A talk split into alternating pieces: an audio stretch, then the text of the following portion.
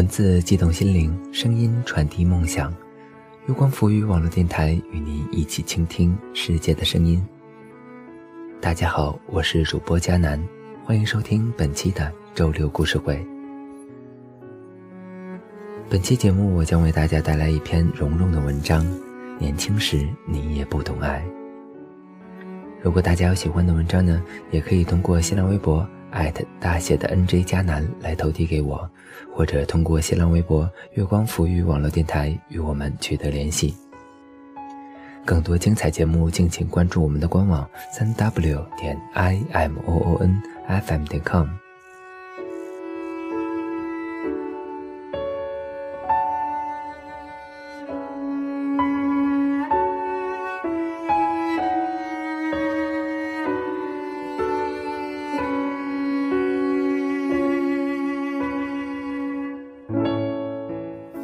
轻时，你也不懂爱。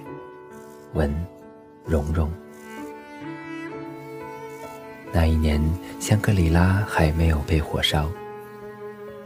一个骑行者从重庆一路向西狂飙，要去香格里拉一个叫做纳帕海的地方。狂飙是他的美好愿望。三百公里以后，他做了一个归行者。归行者叫李愿。大四毕业那一年，他没有找到工作，买了自行车以后，除了一包破旧的行李，穷的只剩下时间。李渊不知道纳帕海在哪里，也不知道和他的距离究竟有多远。GPS 告诉他很远很远，一路往西。在遇见娜娜之前，李渊以龟行的速度一路往西，住最便宜的旅馆。吃最便宜的盒饭，但从来都不知道乞讨是怎样的一种体验。那一天风和日丽，蓝天底下挂着一大片一大片的白云，用最破的相机随手一拍就是一张明信片。有人告诉他，越往西天空越好看，但空气少，你要不要背个氧气包？那一天，李院兜里还剩下十八块钱，他的选择性困难症在这一天失效了。手机欠费一百多，住个小旅馆五十多，连洗个澡还要二十块，吃个拉面十块钱，氧气包是奢侈品。他只能吃个拉面。拉面馆挤满了人，高的、矮的、胖的、瘦的，有一个和他穿着一样的骑行者。大口大口地吸着面条，是一个眉目清秀的姑娘。李苑坐到姑娘对面唯一的空桌上。姑娘抬起头说：“你终于来了。”李苑被问一愣：“和我说话呢？”姑娘说：“你先坐着，我出去一趟。”李苑觉得姑娘真奇怪，但顾着吃面没理会。据说，如果你遇到奇怪的人做出奇怪的事，那么他一定有奇怪的理由。不出十分钟之后，李苑终于明白这个理由是什么。拉面馆的伙计跟李苑说：“两碗面，二十块。”李苑说：“你搞错了，我只吃一碗，十块。”伙计说：“我没搞错，你和姑娘一人一碗，一共二十块。”李苑说。我不认识那姑娘。伙计把碗一摔：“你当我傻呢？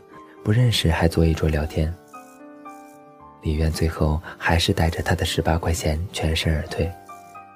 后来他回忆起来那段经历的时候，说面馆的老板是半个好人，完全是个好人还算不上，因为李渊跟他解释说：“我和那个姑娘真不认识。”老板豪爽的很，分文不取，放他走。李渊刚登上自行车，听到老板跟伙计说：“以后这种人不要拆穿他，为了二十块钱就要说谎的人，活得得有多艰难。”李渊头一次从别人嘴里听到经自己的公正且客观的评价，艰难得有多艰难。他用力一蹬，自行车嗖的一声扬尘而去。他再也听不到那个半个好人的声音。接下来的半天，李院逢旅馆必停，专挑又脏又破的旅馆停。他把自行车一歪，一只脚踏在地上，咧着嗓子喊：“十八块钱能住吗？”人家回答他：“去去去。”黄昏的时候，李院的车停在一个小旅馆门口，里面的人正对着一个骑行的姑娘说：“去去去。”李渊一眼就认出那个姑娘就是在小面馆里与他搭讪的奇怪姑娘。后来两个人把话说开了，都到纳帕海。李渊决定不计前嫌，带着姑娘，俩人一路结伴着寻找一个可以借宿的地方。李渊跟他说：“你知道吗？我差点被面馆的伙计把脑袋敲出一个洞。”姑娘倒吸口凉气：“你真的连二十块都没有？”李渊点点头，只有十八块。姑娘告诉李渊，她叫娜娜，从北京一路骑行过来。娜娜几乎是一路乞讨着骑进云南的，她每顿饭只能花五块钱吃饭，每晚只能花三十块住宿。如果小旅馆的老板不够仁慈，把她赶出去，娜娜就去敲陌生人的房门，问能不能给她打个地铺。进入云南之前，一个被娜娜敲开门的骑行者送了她一个帐篷，顺道给她支了一招，就是用在李渊身上的那招。李渊说：“以后这招别用了，容易被揍死。反正不是饿死就是被揍死，总得选一种死法吧。”李渊说：“在死之前，真想好好的洗个澡，睡个觉。”谈到洗澡和睡觉。娜娜终于和李渊有了默契，两个人一路骑一路问。可是没有一家旅馆愿意十八块钱收留一男一女，还得俩房间。到了深夜，两个人已经累得疲惫不堪。娜娜问李渊：“你愿不愿意跟我一起被揍死？”李渊说：“愿意，我愿意。”于是凌晨两点，娜娜带着李渊敲开了一户农院。农院的主人答应女的可以进屋睡，男的得在院里搭帐篷。娜娜说：“晚安。”李渊说：“这也是半个好人。”那一晚，李渊终于知道，原来还有另一种死法——冻死在深夜。云南一年无四季，一天有四季，在只剩下十八块钱的那一天，李渊好像度过了整整一年。不知道几点的时候，娜娜在帐篷外面轻轻唤他的名字：“你睡了吗？”李渊爬起来说：“没有。”他们家的人咬牙打呼噜，我睡不着。娜娜说。于是两个人裹着人家的被子，借着月光爬到了屋顶上。那还是第一次，李渊跟一个亲密的陌生人借两块砖瓦之地依靠而坐。不能太近，会尴尬；又不能太远，被子不够用。两个手指的距离就刚刚好。娜娜是个话多的姑娘，说起自己的故事跟脱口秀似的。娜娜说多了话还有些喘。我还有三个月就结婚了，可我爱上别人了。哪怕海有半年是草原，半年是湖。据说，每当夏末秋初的时候，纳帕海都根据他的心情来变换。心情好的时候就是草原，心情差的时候就是湖。如果是草原，我就不结婚了。说说你吧，为什么来纳帕海？李渊从被子里钻出去，挪开屁股，跳下屋顶，说：“谁规定每个来纳帕海的人都有一段故事？”娜娜也从被子里钻出来，到香格里拉就告诉我好不好？李渊说：“好。”快接近目的地的时候，李渊和娜娜的骑行速度变得越来越慢。除了要消耗大量的体力以外，李渊还要鼓起一百二十分勇气跟着娜娜一起乞讨。娜娜的乞讨跟一般乞讨不一样，比如娜娜跑到一家小餐馆直接点菜。菜摆桌子上了，才跟老板说没有钱。大部分时间，娜娜和李苑都能吃上热乎饭菜。偶尔一顿，餐馆的老板会把两个人赶出去，狠狠数落一顿。然后娜娜再去另外一个地方递一顺眼的讨饭。每讨成功一次，娜娜会认真的把店主的名字、电话和饭菜金额记到一个小本子上。娜娜管这叫功德录。李苑说：“你那是债务清单。”快到了香格里拉的时候，娜娜又多了一项乞讨的任务。她抓住一切的机会，问每一个看起来像拥有氧气瓶的人：“能给我吸一口吗？”多数人投以娜娜奇怪的目光。也有少数人慷慨地从口袋里掏出香烟来。到达香格里拉的前一个晚上，他的功德录已经工工整整的记了厚厚的一本。李渊问他：“你是从北京就乞讨过来的吧？”娜娜收起他的小本子，满意的答道：“够了，够了。”娜娜的那个小本子是用来拯救爱情的，她和她最终爱上的那个人的约定。如果哪怕海是湖水，如果从北京到纳帕海有那么多的人肯奉献出爱，那么他们的爱情也会变成现实。娜娜捧着他的小本子，笑出了眼泪，说：“够了，够了。”李愿也跟着他傻笑。他问：“你愿意听我的故事吗？”娜娜说：“你别说，明天才到香格里拉呢，你让我先哭会儿。”李渊躺在帐篷里，自言自语：“你看今晚星空多好看。”娜娜在外边披着被子坐着，你能看见吗？李渊说：“我能。”李渊的爱情故事从一年前开始。故事里有一个笑容温暖的单眼皮姑娘，笑起来眼睛眯成一条缝，像病毒一样迅速地感染到身边的每一个人。单眼皮姑娘叫小璇，是李院宿舍楼下打字复印社的打字员，有点口吃，所以从来不讲话。大三放假前的那一段时间，李院的宿舍吹牛打岔瞎扯淡。有人说，每一个宿舍都有一个胖子，一个高冷，一个老大。胖子有了，高冷有了，还差一个老大。说老大这个头衔地位崇高。得交给一个厉害的人。问题是怎么证明厉害呢？有人提议，谁让小璇开口，就说明谁厉害。李渊从来就不是一个厉害的人，长相只能说不丑，学习成绩千年老二，不过是倒数。如果到第一的学生考试恰好拉稀没来，李渊就荣登榜首了。家境平平，做事永远都是半途而废。所以，李月在宿舍里的角色可以是盒饭快递员，可以是点名打道机，可以是卫生管理员，但绝对不会是最厉害的那个人。在接下来的一个暑假里，李月每天都给小璇发一个笑话，他把让小璇开口说话这件事当做改变命运的魔法棒。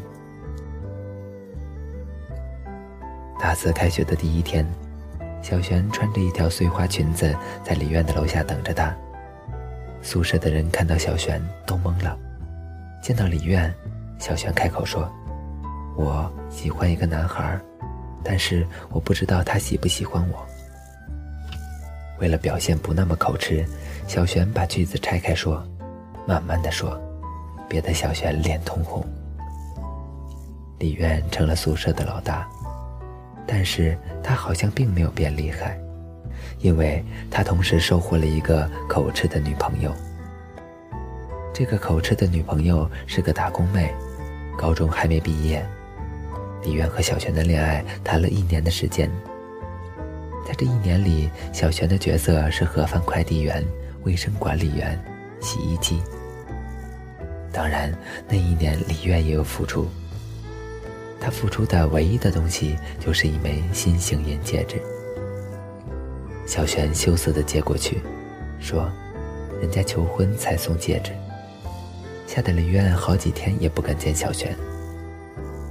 后来宿舍里的胖子问：“我女朋友上次来把戒指落这儿了，你们谁看见了没？”后来大四快毕业的时候，小璇回家待了半个月，回来的时候眼睛肿得跟核桃似的。小璇的爸爸给他找了个四十多岁的有钱男人，因为他不相信会有一个正常的男孩娶一个口吃的女孩。小璇求李渊：“你去给我爸说说好不好？”李渊低下头，攥紧拳头说：“你嫁给他，挺好的。”那天之后，李院再也没见到小璇。打字社的老板是小璇的老乡。他说，那个四十岁的男子酗酒，小璇嫁给他才半个月就被打进医院了。整个宿舍的人听了之后全都哭了。胖子说：“他妈的，如果没有李院，小璇应该可以找到抗争的勇气吧？当初是谁用小璇做赌注来打那该死的赌？”爱情能用来打赌吗？胖子用一年不吃肉来赎罪。高冷说他每走到一个地方，每见到一个人，都会承认自己是傻瓜。那么李苑呢？那一年毕业季，他辜负了一个姑娘，一个有些口吃的好姑娘。离开学校的时候，李苑没有找工作，他买了火车票去找小璇。他不愿意相信四十多岁的那个男人酗酒，不愿意相信四十多岁的那个男人打小璇打到住院。可是，当小璇鼻青脸肿立到李渊面前的时候，李渊傻了。李渊咬着牙说：“离婚吧。”小璇问：“然后呢？”李渊鼓足勇气说：“和我结婚。”小璇笑了。回不去了，回不去了。李渊临走的时候，小璇问他：“你可不可以替我去一趟纳帕海？我很小的时候，我妈改嫁去那里，听说那里的感情都没有杂质的。你到了那里以后，就原谅自己吧。”当地有人说，从香格里拉到纳帕海要骑行两个小时。李渊和娜娜变得又黑又瘦。浑身疲惫，已经记不清楚有多少天没有洗过澡了。从早晨讨个早饭，一直骑到中午，中途偶尔歇十几分钟或者一刻钟。娜娜埋怨道：“什么人骑两个小时就能到啊？超人吧？”李渊说：“超人才不骑车呢，超人用飞的。”娜娜跑去问路，回来的时候，娜娜整个人都不一样了。李渊问：“怎么了？”娜娜指着脚下的草原：“这里就是纳帕海，它是草原呢。”李渊和娜娜像撒了气的气球，弹到了纳帕海，这片已经变成草原的净土上。李渊问娜娜：“你还结婚吗？”娜娜问李渊：“你原谅自己了吗？”娜娜从草原上爬起来。翻出她的小笔记本，那里有满满的爱心与馈赠，是他从北京一路乞讨来的勇气。他要用这些勇气说服自己，冒天下之大不韪去做一个落跑新娘。娜娜大口大口地喘着气，在这里，她找不到人去说，能让我吸一口吗？大片大片的白云，美得不真切。两个人一会儿躺，一会儿坐。心里都乱成了麻，怎么理也理不清楚。娜娜收到一条信息，来自她的妈妈：“女儿，玩够了就回来，妈想你了。”娜娜把手机高高举起，说：“你看，母爱多伟大，海拔这么高都有信号，所以，我决定回去结婚。”娜娜很兴奋地喊起来。李媛一咕噜爬起来，你要结婚？娜娜狠狠点头。我从来都没做过让我妈妈失望的事情，这一次我也不会。李渊问他：“你想清楚了？”娜娜说：“应该早就想清楚了，只是不敢承认。这个季节的纳帕海怎么会有湖水呢？”那么你呢？李渊说：“你看，你摆我一道，我可以原谅你。我拿不出二十块钱拉面钱，老板也原谅了我。可能因为计较太多，生活就更艰难了吧。我想，如果小璇都可以原谅我的话，我应该也是可以原谅自己的。娜娜喘得厉害，但是李渊不担心。但凡他们两个人之间有一个被高原所击垮，那个人一定不会是娜娜。娜娜说：“李渊，我给你唱一首歌吧。”李渊说：“你都快喘不上气了。”晴空万里。舒爽又亲切，忽而毫无征兆地下起了大雨。娜娜唱道：“我只想牵着你走到很远的梦里。小木屋，红屋顶，地址是一个秘密。你抱着小猫咪，蓝眼睛不再忧郁。香格里拉在那里，让我们去找寻。”李渊闭上眼睛。雨水打到脸上，那是一首李渊没听过的歌曲。娜娜的声音很好听，悠扬清脆的飘进耳朵里。听着听着，她笑了。在不懂爱的年纪里，我们一遍又一遍唱着关于爱情的歌曲，唱到嗓子痛，休息一下，再接着唱下一首。然后我们会遇见一个人。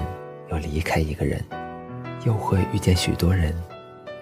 有的人留下，有的人走开。最后，我们都会成为懂得爱的人。在那以后，请原谅自己，原谅年轻时不懂爱的我和你。